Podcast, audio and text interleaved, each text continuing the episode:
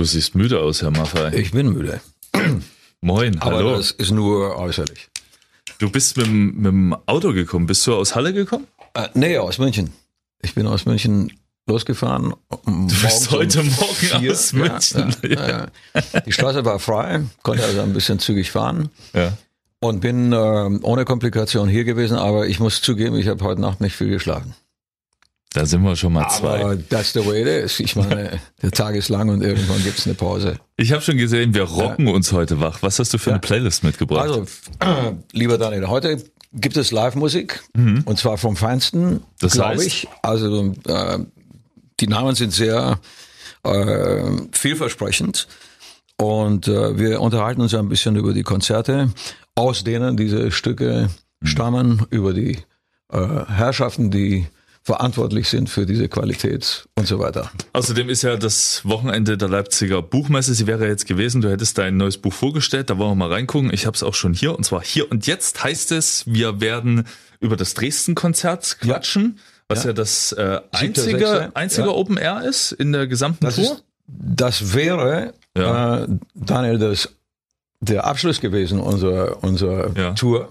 So ist es Jetzt der halbe Anfang, oder? Genau. Ja, so kommt es Über die. Verschiebung quatschen wir auch in der Peter Maffay Radioshow hier bei RSA. Die Peter Maffei Radioshow. Die Playlist seines Lebens. Mir ist es äh, explizit aufgefallen, du hast sozusagen, sonst gibst du mir immer die Hand. Du hast die, die Faust gegeben. Ja, ich hätte dir auch die Hand gegeben, aber ich glaube. Also der hat mir nicht Ja. die Faust gegeben. Ja, ich weiß so Faust nein, auf Faust. Das mache ich nie. Äh, im, Im Zuge der Entwicklung, die wir alle Ja. äh, erleben und die uns auch einschränkt und so weiter, äh, ist es ja geboten, irgendwie ein bisschen aufzupassen. Und Ist das auch der Grund, warum du Auto gefahren bist? Weil ich weiß, dass du ja auch das öfter mal geflogen bist, ja? Nee, aber ich habe noch, ich habe noch einen Kinderwagen dabei äh, und Gepäck und das, also. Ach so, du bist der Transportdienst von München nach bin, Halle. Genau, ich bin das Taxi.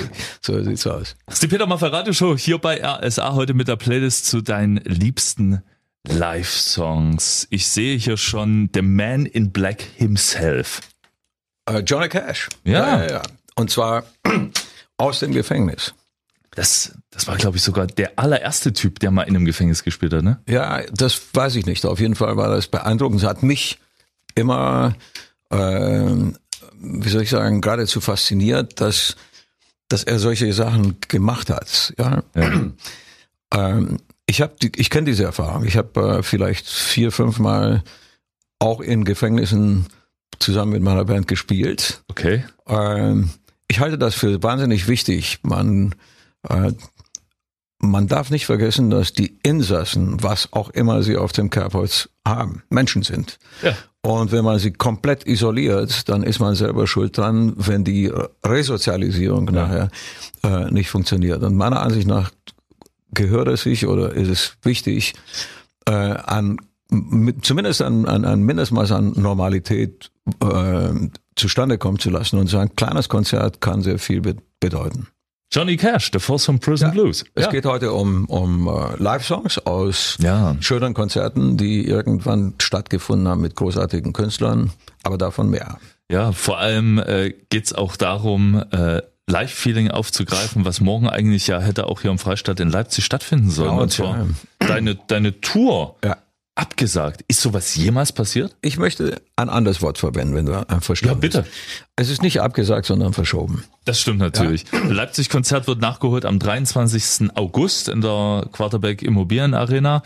Ähm, Du möchtest, mal- du möchtest wissen, wie sich das anfühlt, ja? ja, natürlich. Also, darf man das hier so sagen? Scheiße. Ja. Ganz einfach. Ähm, fürs Publikum, für uns eine Riesenenttäuschung. Aber etwas, was man nicht wirklich beeinflussen kann und auch nicht wirklich in der Hand hat. Ähm, Ken stürzt von der Bühne, Das ist Ja. euer Bass, unser Bassist, Ja. und bricht sich Oberschenkel den raus. Oberschenkel, ziemlich kompliziert sogar. Ja. Und, ähm, und das Ganze kurz vor dem Konzert in, in Hamburg. Die Fans Also, standen ja. schon draußen, Ja, oder? ja, so. Ja, natürlich. Äh, Kiel war ein, ein fantastischer Auftakt. Äh, wir haben uns total gefreut. Ähm, in Hamburg wäre es weitergegangen, ist es weitergegangen, dann kam Berlin und so weiter. Die Tour ist eine ausverkaufte Tour. Wir haben eine wunder, wunder, wunderschöne Produktion mit dieser Gitarrenbühne. Das ist so geil, da oben zu stehen und zu spielen und überall um einen herum sind Leute, euphorische Menschen. Also mit diesem Gefühl gehen wir nach Hamburg und dann passiert das. Dann haben wir innerhalb von einer Stunde äh, hat Pascal, der sonst Keyboard spielt, ja. den Part von Ken übernommen. Und wir rocken diesen Abend. Äh, ich wusste am Anfang nicht, ob das überhaupt irgendwie geht. Und alle sind happy und wir gehen raus und sagen, was für eine mördergeile Band ist das, die in einem solchen in einem solchen in einer solchen Situation so zusammensteht. Das ja. ist einfach. Der Keyboarder spielt Bass. Hallo. Ich habe ich habe, ich habe Gänsehaut bekommen, weil jeder hat jeder aus der Band hat, ich glaube 150 Prozent gegeben. Die Leute haben das gespürt und haben uns getragen. Wir spielen Berlin und das geht noch besser als Hamburg und äh, und Pascal äh, schafft es gesundheitlich nicht, übernimmt sich komplett an diesem Abend. Mhm. Und zwei, zwei Ausfälle. Eigentlich hätte einer schon gereicht, um das Ding zusammenklappen zu lassen. Und bei zweien haben wir einfach keine Möglichkeit mehr gehabt, das zu kompensieren. Und dann sind wir am, am Sonntag äh, zusammengekommen und haben beschlossen, die Tour zu verschieben. Und jetzt äh, hoffe ich, dass sich die allgemeine Situation bis dahin ein wenig normalisiert und dass wir das, äh, dass wir diese Konzerte nachholen können. Es wird ja auch noch ein ganz spezielles Konzert, vor allem hier im Freistaat geben, im Dynamo-Stadion. Was äh, ihr da Besonderes auf die Bühne stellen wollt, das bequatschen wir gleich noch. Wir gucken in dein Buch rein. Jetzt wollen wir erstmal weitermachen und zwar in der Playlist deiner liebsten Live-Songs. Naja, also äh, wenn wir, wenn wir von, von Live-Acts sprechen, die imposant und beeindruckend äh, herausragend sind, dann kommt man an Queen, und äh, Freddie Mercury nicht vorbei. Und ihrem Publikum. Und dem Publikum auch, ja. ja. Aber ich meine, das geht hauptsächlich nur, weil es solche ja. Leute gibt, die, die so spielen und, und, und einen so immensen, immensen Sänger wie Freddie Mercury. Das, das so Konzert ist im Übrigen eines in, in Rio. Ich habe es noch nicht gelesen. Das ist mit den meisten Büchern bei mir auch der Fall. Ich hab, Was? Wieso? bin kein guter Leser. Du magst eher so Magazine, ne? Ja. Biker-Magazine. Ja, unter anderem. Er hat heute auch wieder das Harley-Davidson-T-Shirt an. Ja, klar. Logo. Äh, Peter Maffei, wie ist es zu diesem Buch gekommen? Es wäre jetzt auch, du wärst ja jetzt tatsächlich dieses Wochenende auch bei der Buchmesse ja. in Leipzig gewesen. Wir wissen alle, warum die abgesagt wurde. Äh, und hättest dieses Buch hier vorgestellt. Peter Maffei, hier und jetzt, mein Bild von einer besseren Zukunft. Mhm. Hast du das wirklich selber geschrieben? Ähm, der Hintergrund ist präzise wie folgt. Mhm. Ich habe eine Freundin, die meine Ideen oder meine Aufzeichnungen, die ich gelegentlich mache, mal zusammengefasst hat, die mit mir lange Gespräche geführt hat, Interviews und aus mhm. diesen ganzen Versatzstücken ist dann dieses Buch entstanden mit Fotografien. Es bezieht sich im Grunde genommen Daniel, auf unsere Einrichtung, die letzte, die wir äh, gegründet und gebaut haben in Dietelhofen zugunsten mhm. traumatisierter Kinder. Das ist ein Bauernhof. Und das ist ein ja? Bauernhof, genau. So eine kleine, wenn du so willst, intakte Welt. Ich war, ich war gestern da. Es ist einfach ein Traum. Äh, und wir haben auch Kinder da und kannst dann wirklich sehen, wie, wie wohl sie sich fühlen. Da wird äh, biologischer Anbau betrieben, da gibt es Tiere. Die neuesten, die wir haben, sind die Esel, von denen ich dir ja. erzählt habe, und, und, und Alpakas ah, ja. und, äh, und Kaninchen. Es gibt äh, natürlich Hühner, es gibt, äh, es gibt äh, 50 im Augenblick, 50 Bisons. Also so groß war die Herde noch nie. Wow.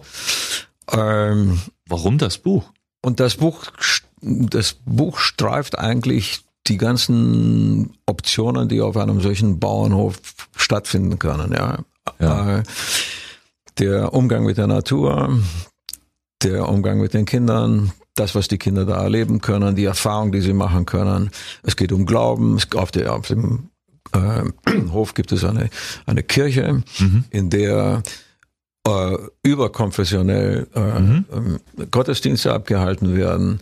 Es gibt einen Ökoladen. Was hat der Ökoladen zu tun mit Kindern? Gesunde Ernährung, Sport, ja. all das, Bienenprojekte, äh, bedrohte Tierarten. Äh, es ist ein kleiner Kosmos, den zu beschreiben sehr viel Spaß macht und den zu erleben ja. noch mehr. Ja, und und dieses Zusammenwirken von Stiftung, von bäuerlichem Leben. Wir haben zum Beispiel, ich will da nicht zu sehr ausufern, aber wir, wir, praktizieren mit diesem Gemüse, das hier so teilweise abgebildet ist, das, was andere zum Beispiel mit Blumen machen. Du kennst diese Blumenbeete, wo du irgendwo hältst und dann schneidest du dir Gladiolen oder was. Ach so, ja, zum selber ernten. So. Ja. Oder, oder, oder Erdbeeren, ja. Und wir machen das mit Gemüse. Die Leute kommen aus der Umgebung. Wirklich? Ja, und gehen da rein da steht vorne so ein klein, kleines Tableau mit Preisen und so weiter. Jeder entrichtet den Obolus. Ja. Und, äh, und dann kann sich jeder so seinen, seinen eigenen Salat da. Und da gibt's heute Abend die Peter Maffei Möhren. ja, die gibt es auch, ja. Wir machen weiter in der Playlist deiner liebsten Live-Songs und zwar mit Mr. Slowhand, ne? Eric Clapton, ja. Hm. Liebe Hörerinnen und Hörer, damit Sie mal wissen, wie das hier läuft, während die Musik läuft, besprechen wir immer schon mal, was wir im nächsten, in der nächsten Moderation vielleicht besprechen wollen. Manchmal entsteht es spontan, manchmal bereiten wir uns auch mal ein bisschen vor. Und gerade eben haben wir darüber gequatscht, dass wir gleich Jimi Hendrix auflegen wollen. Mhm. Live in Monterey. Ja, erstes großes Hippie-Festival. Ja. Und äh, ich hatte nur mal den Zettel hier liegen, wer alles bei diesem Festival abgesagt hat. Die Beatles hätten spielen sollen. Wieso eigentlich abgesagt? Äh, Weiß man das? Weil Jimi die, Hendrix so lange spielt? Oder? Nee, die, die Beatles haben abgesagt, weil sie mit der Organisation nicht klargekommen sind. Okay. Äh, Neil Young hat abgesagt, äh, weil er keinen Bock drauf hatte. Die Kings hatten Stress mit der Musikergewerkschaft. Donovan hätte dabei sein sollen, hat aber kein Visum bekommen, weil er gegen das Betäubungsmittelgesetz verstoßen hat. Also diese oh typischen, typischen Rock'n'Roll-Stories. Die Beach Boys hätten auch da sein sollen als Band. Die fanden aber das Konzept der Veranstaltung eher so shitty. Aber Brian Wilson von den Beach Boys war da. Und jetzt schließt sich der Kreis, jetzt kommen wir zu dem Punkt, da hat nämlich Peter gerade eben gesagt, da muss ich dir eine Geschichte erzählen. Wir sind ganz ah, ja. ohr. Brian Wilson von den also, Beach Boys. Ich war, ich war in, äh, in, in Vancouver zusammen mit ein paar Freunden. Ja. Äh, ich, irgendwann in den, in den uh, Anfang 90er Jahren. Ja. Und, und uh, einer meiner, meiner Kumpels sagt, heute Abend spielen die spielen die Beach Boys im äh, Fußballstadion. Okay. Ähm, hast du Lust hinzugehen? Ich, ich kann ein paar Karten besorgen. Habe ich mhm. gesagt, ja, okay, gerne, klar. Jetzt pass auf, wir sind eingeladen, so äh, irgendwie auch ganz schick und VIP-mäßig, mhm. äh, hinter der Bühne, äh, also im, im Backstage-Bereich dieses Stadions. Und und ich beobachte so ein bisschen den Betrieb, ja. Und äh, die Ränge voller Leute auf dem Fußballfeld selber, kein Mensch. Nur zwei, drei Reihen äh, Sitze in einem gewissen Abstand zu der Bühne. Okay. Das waren die VIP-Plätze. Du musst dir vorstellen, also ein ganzes Fußballfeld ist leer und du sitzt dann einsam und verlassen irgendwie Fünf vor, vor den Beach Boys, die dann auftreten und die Ränge, die Ränge 80.000 Leute, 70.000 Leute, weiß nicht wie viel, aber so in dieser Art, sind voll. Und das Publikum tobt und du sitzt dann da auf dem, auf dem Rasen. Pass auf. Und, und die Bühne, die Bühne ja. besteht aus zwei, aus zwei Hälften. Ja. Und jede Hälfte wird äh, mit einem LKW, von einem LKW gezogen, reingefahren auf den Rasen und miteinander verlinkt. Da steht alles drauf. Komplett. Okay.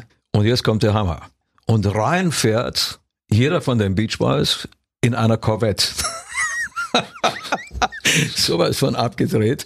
Fährt vor die Bühne, steigt aus, dann gehen wir auf die Bühne, spielen ein Konzert. Nach dem Konzert findet ein Fußballspiel statt. Ja, es war Hä? Abstrus. Ich habe sowas noch nie erlebt. Und die Leute haben geto äh, die Musik war klasse. Es war wirklich ein, ein, ein musikalisch war das ein, ein Ohrenschmaus. Die ganzen alten Kamellen, die man, die man äh, rauf und runter äh, gehört hatte und, und die man liebt. Äh, aber diese, diese, diese Form, die hatte ich in dieser, in dieser Art noch nie erlebt. Ich, also ich bin da rausgegangen, ich war total geflasht. Wir gehen jetzt in eine Zeit, als es äh, gereicht hat, einfach nur seine Gitarre anzubrennen. Das hat Jimi Hendrix ja seinerzeit bei Monterey gemacht. Ja, er hat ja alles gemacht. Er hat mit den Zähnen gespielt. Er ja. hat, er hat ja, das ist wirklich ein Ausnahmemusiker. So unkonventionell, so, ja, man, man kann durchaus, glaube ich, sagen, innovativ, wie er gespielt hat. Und dann, und dann diese Dreierbesetzung, ja, drei, ja, drei Leute. Die Experience, Experience ja. ja. Also es gab ja schon eine, Who waren so eine minimalistische Band, Cream war, also, gab ja schon Combos, die so in dieser Besetzung gespielt haben, aber, aber er hat das alles dominiert in einer, in einer, in einer einzigartigen Form.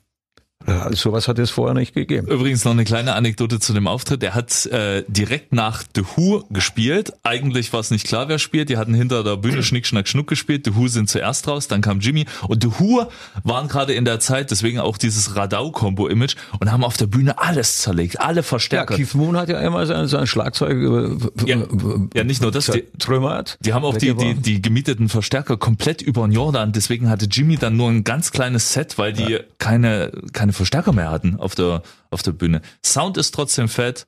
Jimi Hendrix live ja, Monterey. Die Tour ist ja, das war sie auch schon, bevor sie verschoben wurde, hast du ja eigentlich kaum noch eine Karte für bekommen. Aber ihr habt ja noch was obendrauf, ein i-Tüpfelchen obendrauf gesetzt. Ja, das war, das äh, war ja der Grund, weswegen es zu diesem Konzert äh, Ach so. in, in, in Dresden? Dresden kam. Ja. Äh, Berlin war dicht, Erfurt, Leipzig, ja. äh, Magdeburg, so hier so. Ja. Äh, diese Ecke war, war. Da stapelten sich schon die Fans irgendwie. Und uns erreichten natürlich ja. ziemlich viele Zuschriften. Und da haben wir gesagt, okay, dann, dann, das ist ja ein wunderbarer Anlass. Dann legen wir da noch eine Schippe auf und spielen ein einziges Open-Air-Konzert eben in Dresden. Und das werden, oder ist am 7.6. sollte der Abschluss sein von dieser Tour. Durch die Verlegung, das ja. ist jetzt der Auftakt. Geil. Und ja, ich, ich, äh, da, da wir ja schon drei Arenen gespielt haben und ich weiß, wie ja. die Produktion aussieht und was sie tut und so weiter, ich bin da total Feuer und Flamme. Es ist einfach ein, ein, ein, ein, ein mörderschöner Aufbau und das Konzept stimmt und äh, grandios für uns zu spielen. Es wird aber in Dresden ein bisschen anders sein, weil okay. Open Air als anderer Aufbau. Äh, wir spielen ja in den Hallen auf so einer großen überdimensionalen Gitarre. Ja. Mit einer phänomenalen Live-Show und so weiter. Und in Dresden haben wir eine, eine, eine Frontbühne. Das ist also ein Merkmal. Ich, ich wird einen Steg geben, auch rein ins Publikum. Das mhm. muss sein, mitten unter die Leute zu gehen. Das ist einfach das Geilste überhaupt. Ja. Und, äh, und wahrscheinlich wird auch das Programm ein bisschen anders sein, weil wir, was ich aber jetzt noch nicht äh, bekannt geben will, das soll eine kleine Überraschung sein. Wir werden auch eine Reihe von, von Gästen haben. Okay. Und, und dann wird sich dieser Auftakt, um es deutlich zu machen, schon unterscheiden, äh, programmmäßig von dem, was nachher in den Hallen passiert. Also doch was Besonderes. Noch besonderes. Ja, ja, absolut. Karten dafür gibt's noch fürs Dresden-Konzert am 7. Juni und ich kann es als äh, Sachse auch mal dazu sagen, der schon des Öfteren mal dort war. Rudolf Habich-Stadion ist Stadion. immer eine unglaublich besondere ja. Atmosphäre. Ähm, die größten Live-Songs aller Zeiten rausgesucht von Peter Maffay und mir. Wir machen jetzt gleich weiter mit den Beatles und zwar at, äh, live at the Hollywood Bowl. Das Geile ist, bei der Aufnahme der hörst du ja tatsächlich eigentlich fast nur, fast nur Gekreische. Ja, Du hörst keine Musik. Du hörst, du hörst, die Produktion ist trotzdem sauber, aber du hörst keine Musik, eigentlich nicht. Ja, ja, aber man muss sich ja überlegen, wie die damals gespielt haben. Das waren ja nicht diese Anlagen, die wir jetzt zur Verfügung hatten. Ja, wie, wieso? Was hatten es die? Gab, es gab damals keine, keine solche PAs, also ja. keine solche Türme, ba Bananen nennen wir, ja, ja, diese Teile, die von der Decke hängen und die an ein Konzert richtig laut machen. Also das gab es ja nicht. Die Verstärker waren klein. Äh, da stand irgend so ein, ich glaube, die Beatles spielten auf Vox-Verstärkern. Ja. Ja. Tolle Sachen, AC 30, AC 40. Aber das waren kleine Teile. Die großen Trümmer, die kamen viel später. Ja. Und also die ganzen Marshall-Türme, die wir kennen, und, und zum Beispiel. Ja. Die spielten da mit kleinen Verstärkern und das Ganze in so einer, in so einer, in so einer Menge von Leuten. Kein Wunder, dass du äh, zugegebenermaßen waren die Fans dann natürlich auch sehr crazy und haben ja. sich die Seele aus dem Leib gekreischt, vornehmlich die Mädels. Äh, aber das war auch äh, ein Effekt äh, ähm, dessen, dass diese Anlagen einfach klein waren. Trotzdem beeindruckend, ja. Also ich äh, versuche mir das immer heute vorzustellen, dass man in einem Stadion spielt und dann mit, mit so kleinen Pappbechern da irgendwie auftritt. Ich kann es mir gar nicht vorstellen. 1965 war das, ne? 30. August. Mein, ich weiß mein, nicht. Mein, mein Geburtstag. Ja, Okay. 30. August. Die Bühne bestand, äh, war ein riesengroßer Regenbogen. Und das war genau diese Zeit, als sie wirklich diese grauenhaften hohen Plateauschuhe samt Schlaghosen anhatten und, und wie so Giraffen mit ihren Gitarren und Bässen über die Bühne gelaufen sind. Das sah vollkommen kurios aus. Ja, aber, aber diese Schuhe waren wirklich en vogue, ja. Ich habe selber welche gehabt. Und alle, alle haben mich immer verarscht und haben gesagt, wie kann man so etwas anziehen? Das war diese Zeit. Ja, man hat diese Schuhe in, in London in der Carnaby Street zum Beispiel. Du hast mittlerweile schon so viel Schleichwerbung für die Carnaby Street gemacht. Das war, das war ein Hotspot. Das war, Ja. da, da konntest du diese ganzen exquisiten Teile. Grauenhaft. also, Aber- wir aber reden okay. jetzt von Plateauschuhen, ja? Plateauschuhe und Ja. zu diesen Plateauschuhen passte nur eine Form von Hosen, ja. Diese, mit dem fürchterlich Oh. Schlag, ja. Ja. Wir sind beim Thema, wir sind Ich stelle mittendrin. mir, ich stell mir gerade vor, wie du sowas ausgesehen hättest. Nee, da bin ich ja dann 2,50 Meter groß, Ja. um Gottes Willen.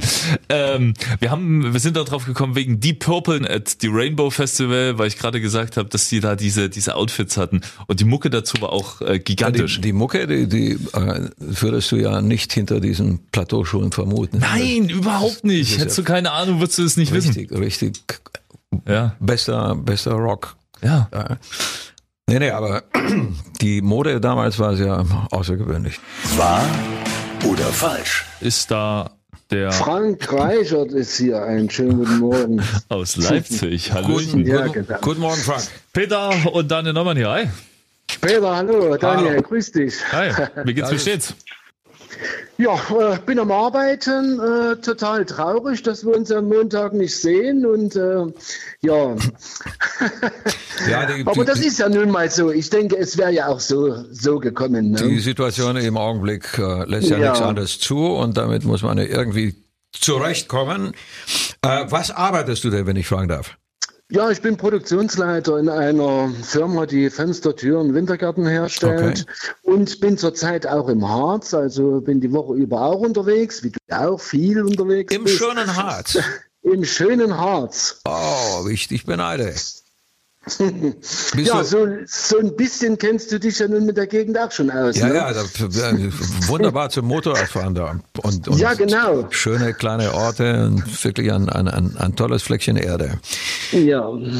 Frank, Ich wir wollen ein bisschen zocken. Äh, Das, das Ding ist ganz einfach. Peter stellt eine Behauptung auf. Die große Frage ist nur, ist diese wahr oder falsch? Ich bringe mal ein bisschen Stimmungsmusik. Okay, So, jetzt wird's ernst. Du bist, du bist gewappnet, ja?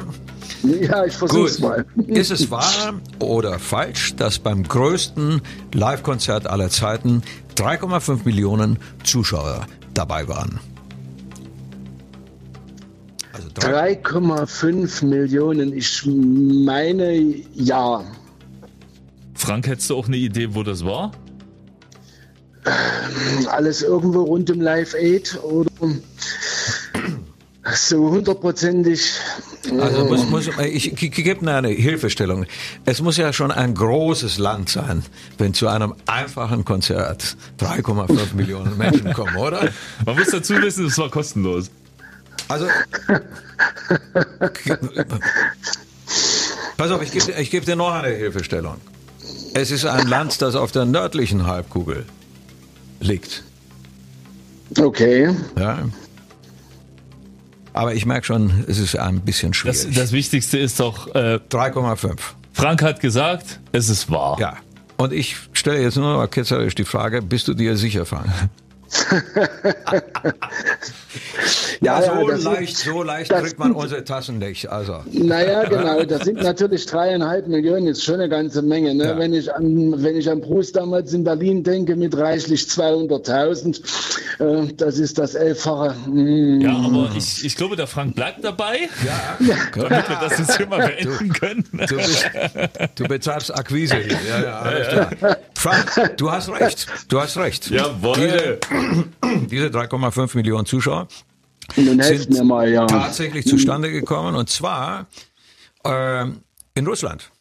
Okay. Das ist ein Hammer, oder? Sa und der, sagt, mir, der, sagt mir gar nichts. Es war zwar zu vermuten jetzt, ja, durch die nördliche Halbkugel. Ich dachte, du sagst China oder Indien oder. Mhm. Aber der Künstler würde was sagen, der das, der das hinbekommen hat. Es war auch ein kostenloses Konzert. Ah, jetzt kommen wir der Sache ein bisschen näher. Ja. Also Peter war es nicht, äh, weil das wüsste ich. also pass auf, der, der, der Künstler heißt Jean-Michel Jarre. Ja. Jean-Michel Jarre, elektronische Musik, genau, ja. Der Pionier. Und mm. das Ganze, das Ganze fand 1997 statt, ja? ja. 3,5 Millionen Zuschauer. Irgendwo rund um die Lomonossow Unfassbar. Uni. Oder? Boah, ja. Auf jeden Fall. Gratulation. Wahnsinn. Ja. An dich ja, geht, super, danke. An dich geht raus eine Tasse. Genau, die limitierte und, Peter äh, Radioshow Tasse. Und ich hoffe, dass da immer was drin ist, was dir schmeckt. Viel Spaß. Und wir sehen uns, wir sehen uns äh, am 23. August. Am 23. August. Nächste Woche, auch ganz wichtig, küren wir ihn endlich. Und zwar den Gitarrenhelden. Gitarre. Du hast mit so vielen äh, jungen, coolen Leuten, auch älteren, coolen Leuten, ja. vor allem coolen Gitarristen gequatscht in den letzten Wochen. Ähm, und Anna wird es dann sein, der in Leipzig mit. Eigentlich richtig, wirklich äh, überraschenderweise, du sagst es generationsübergreifend. Da war, ja, ja. war jedes Alter irgendwie vertreten. Da war ja sogar ein, ein, ein, Typ dabei, der irgendwann mit Ende 30 erst angefangen hat, Gitarre zu spielen. Ja. Und das, was er uns geschickt hat, war ja mega. Äh, das nächste Woche. Jetzt wollen wir nochmal in die Playlist abtauchen deiner unserer liebsten Live-Songs. Ja, und wir kommen zu einer Gruppe, die sehr außergewöhnlich ist, zumindest sensationell klingt. Oasis live im äh, Wembley Stadion. Äh, ja, im alten war das noch im alten Wembley Stadion. Ja, und äh, also eine euphorische äh, ja. Menge an Menschen. Hast du die, hast du die mal live erleben können? Nein. Ich habe sie ein einziges Mal. Ja. Das war auch nur auf einem Festival. Äh, ich würde sagen, anderthalb Stunden, eine schöne Gänsehaut. Absurderweise konnte jeder, und da waren Metaller, da waren Punkrocker, da war wirklich, mhm. also von Rocker-Genre mhm. alles vertreten. Jeder konnte Oasis mitsingen und mitgrönen und das haben alle gemacht. Das ist ein, ein äh, Phänomen, das ich auch nie, äh, dem ich nicht äh, dahinter steigen konnte. Ja. Aber was mich immer an, an äh, Oasis wirklich begeistert, ist dieser Sound. Wie, wie meinst du das? Der Sound von dieser, die, es gibt, äh, ich glaube, jede, äh, jede Gruppe versucht, eine Eigenständigkeit ah, ja. zu erreichen. Ich meine, wir haben Deep Purple gehört, wir ja. haben äh, Led Zeppelin gehört und so weiter. Ähm, es ist ja so, dass diejenigen, die es wirklich geschafft haben, ganz oben in der obersten Liga mhm. zu spielen, unverkennbar sind. Du hörst ein mhm. paar Takte Musik und du weißt sofort, ah, das ja. sind die Stones oder weißt du, Kuckuck. Genau, Live-Songs, Live-Songs haben wir heute und äh, wir haben schon drüber gequatscht. Äh, Gefängnis. Ja. Du hast mal in einem Gefängnis gespielt, live gespielt. Ja. Also ein, ein, paar Mal. Ja. Ähm, das war ein, ein, äh, ein Gefängnis in Süddeutschland. Ich muss mich ein bisschen allgemein halten, ja. äh, verständlicherweise. Ein Freund von mir saß da ein. Weil das so war, habe ich ihn ein paar Mal besucht und dann ist diese Idee entstanden, dass man da ein Konzert spielen kann. Übrigens ein ziemlich heftiges Gefängnis. Also ja. es gibt ja so einige Bautzen, Santa Fu in Hamburg und so weiter. Dieses ist auch eines dieser, dieser Art. Ja. Und ich hatte diesen Kontakt mit den Häftlingen dort, soweit er möglich war, äh, als hochgradig interessant empfunden. Ich habe ich hab ich bilde mir an, dass ich spüren konnte, wie sehr, wie ausgehungert diese Leute, die isoliert in so einer Anstalt leben, ja. äh, zum Teil über Jahre hinweg, äh, wie ausgehungert die sind. Ich habe das vorhin angesprochen, diese, dieses Mindestmaß an Normalität irgendwie zu erleben und zu sagen, ich bin, ich ich bin ein Mensch und ich möchte ein, ich möchte ein Konzert mal hören. Ja. Auch wenn ich eingesperrt bin und, und auch wenn ich etwas angestellt habe, was, was äh, dieser Isolation entspricht. Ja. ja. Ähm, es gab so eine rote Linie beispielsweise. Es gab ja keine Bühne. Wir haben ebenerdig gespielt. Ah, okay. Du kamst rein in die, in die, in die, in diesen Veranstaltungsraum, in einen Sportraum. Hm. Und dann standen gleich kleine Gruppen. Du hast gesehen, dass überall kleine Gruppen waren. Mhm. Es waren irgendwie Gruppierungen, die miteinander zum Teil richtig Probleme hatten. Mhm. Oder bestimmte äh, Personen dieser Gruppe. Und mein Freund war auch so ein Problemfall. Ja. Äh, sehr vieles hinter den Mauern endet mit, mit Auseinandersetzungen und äh, mit Konflikten. Und dann gibt es immer so eine Beschützergruppe äh, und die konnte man also ausmachen. Und dem Augenblick, als wir angefangen haben zu spielen, ist das plötzlich weg gewesen. Ja. Da war es eine homogene Masse. Zu, zumindest ja. hatte man nicht mehr den Eindruck, dass diese, diese Aggressivität da war. Und es entlud sich eigentlich eine andere Form von Energie durch die Musik. Ja. Das wurde homogener. Und oben auf den Rängern war Sicherheitspersonal bewaffnet mhm. äh, und, äh, und würde eingegriffen haben, wenn das aus welchen Gründen auch immer eskaliert ist. Und die Ansage war die, dass niemand über diese rote Linie zu nahe an uns ran darf. Mhm. Und ein Häftling, äh, ich kann mich sehr gut an ihn erinnern, sehr schmächtig, sehr, sehr, sehr, ja, gerade, geradezu enorm schlank, tätowiert im Gesicht, auf den Armen, äh, der war so begeistert und, und reichte mir die Hand über diese rote, rote Linie hinweg. Und in dem Augenblick sind oben auf den Ringen alle irgendwie aufgestanden und äh, waren äh, alarmiert. Ja. Und dann haben wir das runtergespielt. Ich habe dann gesagt, ist alles okay und hab, äh, wir haben uns die Hand gegeben und ich habe diese diese Geste als sehr berührend empfunden. Ja, da war so viel äh, unausgesprochene, so ein unausgesprochener Hilfeschrei. So ja. habe ich das empfunden. Ja, dass jemand gesagt hat, hey, ihr spielt hier und ich finde gut, dass ihr das macht und äh, das hat mir sehr viel gegeben, das Konzert. Im Übrigen zu meinem Freund, der da eingesessen hat, der hat dann die Zeit genutzt und hat da äh, eine Meisterprüfung abgelegt mhm. innerhalb der Zeit, die er abgesessen hat und ist dann aus dieser Haft entlassen worden als, als Meister. Aber mhm. was viel wichtiger ist, ziemlich geläutert. Also es ist nie mehr äh, irgendetwas geschehen, was ihn in die Nähe dessen gebracht hätte. Ja. Und, äh, und wir sind immer noch befreundet. Das ist wirklich eine starke Geste. Also ja. Wir haben äh, uns heute ja nur die Faust gegeben und zwischendrin auch schon die Hände gewaschen. Äh, du hast ein kleines Kind. Wie ist denn das mit, mit der ganzen Sache gerade? Macht einem das Sorgen? Also ich habe ja, auch ein kleines Kind und mir macht es auch Sorgen. Natürlich, die ganze Situation macht Sorgen. Die, äh, ich glaube, der, der herausragende Aspekt ist die Tatsache, dass wir es zu tun haben mit, mit einem Erreger, gegen den im Augenblick zumindest kein Kraut gewachsen ist. Es gibt ja. kein Mittel, ihn zu bekämpfen. Äh, und das ist der große Unterschied zu anderen Situationen, mhm. aus meiner Sicht. Äh, das heißt, es kann jeden treffen. Äh, man sagt, jüngere Generationen sind da resistenter. Es trifft vornehmlich in heftigster Form äh, sprich mit Todesfolge diejenigen, die eine Vorbelastung haben und mhm. so weiter. Aber auch das ist nur relativ und nicht wirklich durchgängig so.